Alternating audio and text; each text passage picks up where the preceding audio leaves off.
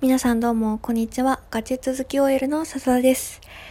いや、今日はですね、あの、更新を楽しみにしていますというメッセージお便りあの、何かをいただいたので、すごいそれが嬉しくてありがとうございます。あの、こうやって今日もね、あの、そうやってすぐに軽率に載せられて、いそいそと、あの、ラジオトークを撮っています。あの、最近は、あの、本当に、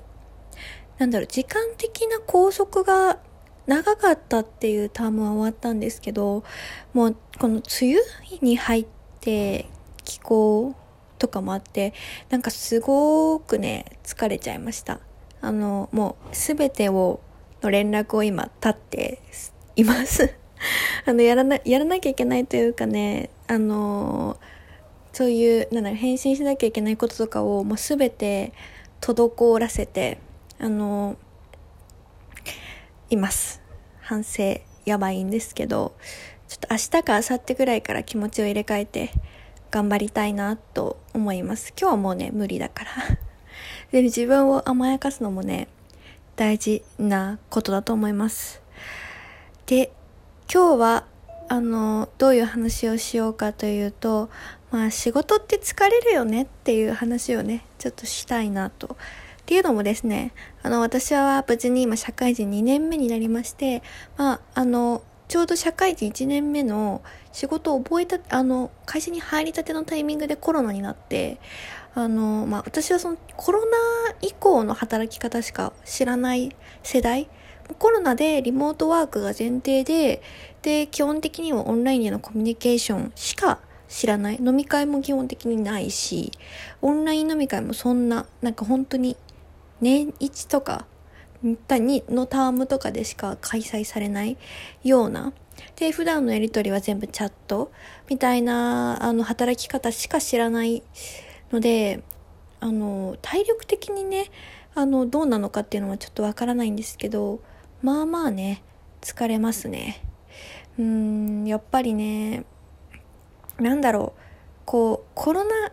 以前の関係値が、まあ、ないっていうのは当たり前じゃないですか。だからこの人ってこういうタイプなんだろうなとか、この人ってこういうふうに仕事するんだろうなっていうのがないまま、そのコロナ前のコミュニケーションを引きずってる人って結構多いんですよ。だから、あの、なんだろう、チャットですごい冷たい感じでこう送るとか、なんかミーティングの時になんか好き勝手に喋っちゃうとか、なんかあの、でもその人はその、例えば飲み会に行くとか、ちょっとした雑談をするとか、あの、フォローしていた、その、オンラインの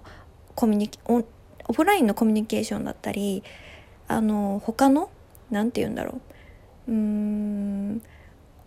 オンラインじゃ発生しづらいんだけど、オフラインのそのリアルな場だと発生しやすいちょっとした雑談みたいなところが全くなくてで、あの、そこでしか関係値がないっていう前提がやっぱりないんだなっていうのをすごくね、感じます。そのデジタルネイティブじゃないんですけど、結構私たちのコミュニケーションってデジタル上のコミュニケーションの方が多かったりして、だからすごく仲いい子と頻繁に会う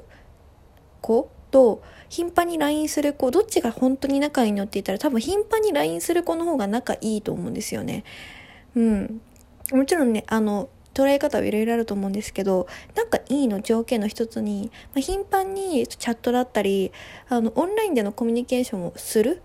ちょっとしたことを共有する、まあ、インスタのあのストーリーを見るみたいなところが入ってくると思うんですけど、っていうのと、まあ、お休みの日はなんか集まるとか、キャンプによく行くとか、まあ、そういうコミュニケーションがのデフォルトの、あの人たちだとやっぱりね、ギャップというか、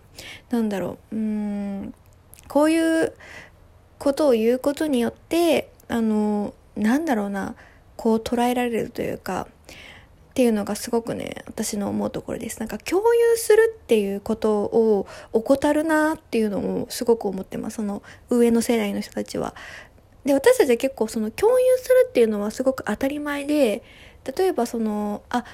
別に何も言わなくてもあ先週あ、旅行行ってたんだな、みたいなインスタのストーリー見て。で、あ、先週旅行行ったよね、とか、あ、まあ、先週旅行行ってたから、まあ、今月お金ないかもなっていうのはわかるじゃないですか。なので、あの、ご飯断られても別に、あ、まあ、先週旅行行ってたし、あの、お金ないのかなとか。で、相手も、あの、旅行行ってたからお金なくてごめんね、みたいな形のコミュニケーションが、まあ、あると思うんですけど、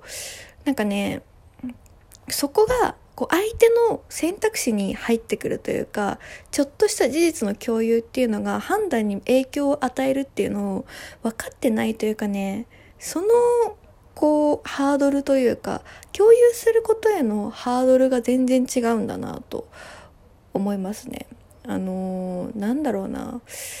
うん、なんか別にそれ最初に言ってくれればこの20分のこのあれいらなかったんじゃないの？みたいなこれ最初に言ってくれればあのー、うん。あだったらこうしましょうってなったようなことたくさんあるのになんで言わないんだろうなみたいな。